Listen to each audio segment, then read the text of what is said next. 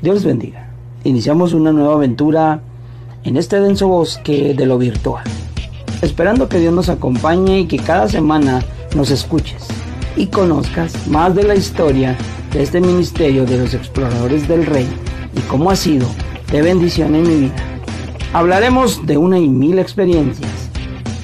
Los inicios, mis primeros mentores, mis primeros años como recluta.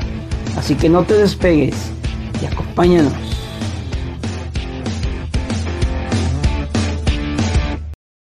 Dios les bendiga. Buenas tardes, buenos días, buenas noches, dependiendo del momento en que estés escuchando este eh, podcast del Rincón del, Pionero. Y la segunda parte del viaje a Santiago de Chile o al país de Chile. Dios les bendiga a todos. Esperemos que nos acompañen en este segundo episodio, bueno, segunda parte, ¿verdad? Dijimos. Muy bien. estuvimos hablando en la, primera parte acerca del viaje en sí, de que cómo conociste algunas partes de Chile, algunas personas que conociste. Y también ahora queremos saber más sobre el evento al que fuiste. ¿A quién conociste ahí que no habías conocido antes? Bueno, conocí al comandante nacional que en ese momento estaba, bueno, al hermano Fernando Ahumada que en ese momento era el comandante nacional de Chile. Conocí, eh, bueno, volví a conocer y a platicar con él, con el hermano, este, comandante nacional de Panamá. A veces me fue el nombre. Eh, bueno, ahorita me voy a acordar. Y también, pues, algunos hermanos de Chile. Este y varios, varios amigos que los habíamos visto en Orlando, pero que ahí los volví a, mirar. Pero sí, creamos nuevas amistades también. Ok, ¿qué fue lo más interesante de, de, podría decirse que de ese evento? Bueno, nos, este, nos presentaron a, al nuevo, bueno, al coordinador de Exploradores del Rey de Latinoamérica y el Caribe, y pues eh, se trataron algunos temas en cuanto al contenido de, del currículum y algunas cosas que, se iban a mejorar ¿verdad? también. Mm, ¿Qué pasó después, después del evento? Las situaciones que viviste durante tu estadía en Chile. Todo, todo el evento estuvo interesante e, y fue importante, pero eh, yo me perdí un día completo del evento. Y me lo perdí porque eh, me enfermé de una colitis. Había, me habían de alguna manera recomendado el no comer eh, ciertas cosas. pero empecé a comer y no tuve ningún problema. Pero hay, en Chile una especie de, de pan que se utiliza para comer, bueno, lo utilizamos para comer en, cada momento, como si fuera una tortilla, pero era como una especie de pan. Y yo empecé a comer y este, no me sentía mal ni nada, sino que el segundo día, en la mañana, me levanté con un dolor eh, en uno de mis costados, que parecía como si tuviera, eh, yo siempre lo, he ejemplificado como si tuviera una, una flecha clavada de lado a lado. O sea, me dolía en un, eh, del lado de enfrente, del lado derecho, y me dolía en la espalda, como si se atravesara el dolor, ¿verdad? Sí. Entonces em, fui a, me levanté, nos bañamos y fui a lavarme eh, mis dientes y empecé a sentir un dolor muy fuerte y muy fuerte y muy fuerte. Y este, desayuné, pero todo eso me hizo devolver el estómago y luego un dolor, un dolor me fui al área donde estábamos durmiendo, a los dormitorios. A mí en ese momento, bueno, yo, me, yo había tenido una buena relación con los hermanos de Costa Rica y ellos me habían llevado, bueno, yo era solo el que estaba ahí de México en ese momento, aún no llegaba Javier. Entonces cuando nosotros llegamos al lugar del evento, eh, pues ahí eh, Picarquín se llama el, lugar, está cerca de los Andes. Y llegamos a ese lugar, y pues me tocó estar con los de Costa Rica y me fui a recostar, pero el dolor era intenso, intenso el dolor. Eh, no, ese día no pude comer, bueno, desayuné muy poco y me fui a recostar, pero pues el evento se continuó porque pues se tenía que llevar a cabo. Sí, sí. Eh, Randall Fallas, viene el comandante, en ese momento el comandante nacional de Costa Rica, fue y me dijo cómo me sentía, me fue y me preguntó cómo me sentía.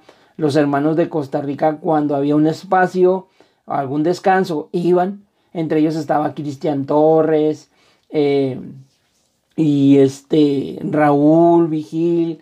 Ellos iban y me, y me preguntaban cómo me sentía, pero yo tenía un dolor muy fuerte. Yo empecé a clamarle al Señor porque pues ese dolor era demasiado intenso.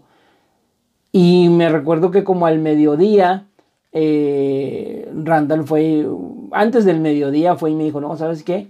Esto ya no me gusta, vamos a ir con un doctor. Y me llevó él a una clínica, porque cerca de ahí, me llevó una clínica porque no había comido yo nada, no, todo lo que tomaba o todo lo que comía, este, lo devolvía. Me llevaron a una clínica y me pusieron un suero. Y ahí me quedé unas dos horas, yo creo, mientras el suero se terminaba y observaron. Entonces el doctor me puso como una especie de calmante y medicamento porque no podía tomar nada. Y me dijo el doctor, un doctor chileno, me dijo, mira, ¿cuándo regresas? No, pues regreso eh, al siguiente día, pero ya en la noche. Eh, me dijo, no, pues si, si este dolor continúa, no vas a poder viajar. Así no vas a poder viajar porque va a ser muy incómodo y pues eran nueve horas de viaje. Sí, pues sí. Y no ibas a poder resistir. No, era, va a ser muy incómodo para ti. Me, se me calmó el dolor porque el medicamento empezó a hacer efecto. Nos regresamos al lugar del evento otra vez. Eh, Randall fue el único que me acompañó a la clínica y nos regresamos otra vez al lugar del evento. Ahí otra vez me fui al, al dormitorio y el dolor continúa. Se me calmó un poco y luego continuó otra vez. Y entonces eh, Randall me dejó ahí, se fue, eh, pasó un tiempo y, me, y regresó y me dijo, ¿sabes qué? Siempre me ha llamado o me ha dicho, Cecitar, me dijo, ¿sabes qué, Cecitar? No creo que esta cosa sea así. Yo creo que empezamos mal. Yo creo que lo que tenemos que hacer es clamar a Dios. Y entonces nos hincamos ahí en la recámara donde estábamos o en el dormitorio, en una de las camas, en la cama donde estaba yo, yo me hinqué y él empezó a orar por mí y yo empecé a clamarle al Señor, ¿verdad? Empecé a pedirle al Señor que me sanara la situación en la que me encontraba y de repente ya no lo escuché a él, pero yo seguí clamando y en un momento empecé a escuchar muchas voces que clamaban y que clamaban y oraban por mí. Y yo empecé a orar y el, y, el Señor se empezó a mover ahí muy, muy bonito. Y entonces un hermano que en ese momento era el superintendente, eh, superintendente nacional, superintendente general de las Asambleas de Dios del Ecuador, el hermano, el pastor Faustino Trujillo, el hermano fue y oró por mí. Yo estaba hincado y él me puso sus manos en mi estómago. Así, él estaba, yo estaba hincado y él se puso detrás de mí me, como me abrazó, pero me puso sus manos en el estómago y empezó a clamar y a orar. Y empecé yo a sentir algo muy, muy caliente en mi estómago, fuertísimo. Y ya la presencia del Espíritu Santo se movió en ese lugar, en el dormitorio, y Dios nos bendijo, Dios me bendijo a mí. Yo me quedé ahí y el dolor desapareció. Yo ahí Dios me sanó. Del dolor me desapareció, terminamos de orar, los hermanos pues fueron y continuaron con el evento y yo me quedé ahí en la recámara sentado y entró Randall y me dijo, ¿cómo te sientes? Le dije, ¿sabes qué? Tengo hambre. y dijo, oh", dijo, ¿sabes qué? Algo, Dios hizo algo contigo.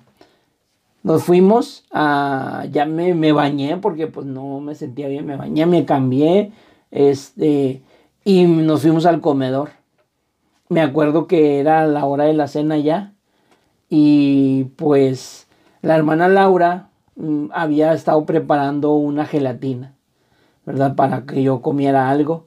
Me llevaron fruta, comí fruta, me dijeron, ¿sabes qué? Cómate esta fruta para no cargar tu estómago eh, y vaya a haber problemas. Me la comí, no hubo, o sea, no me dolió, no la devolví, me dieron la gelatina y luego nos fuimos a la cena, porque la cena era como a las 6 de la tarde.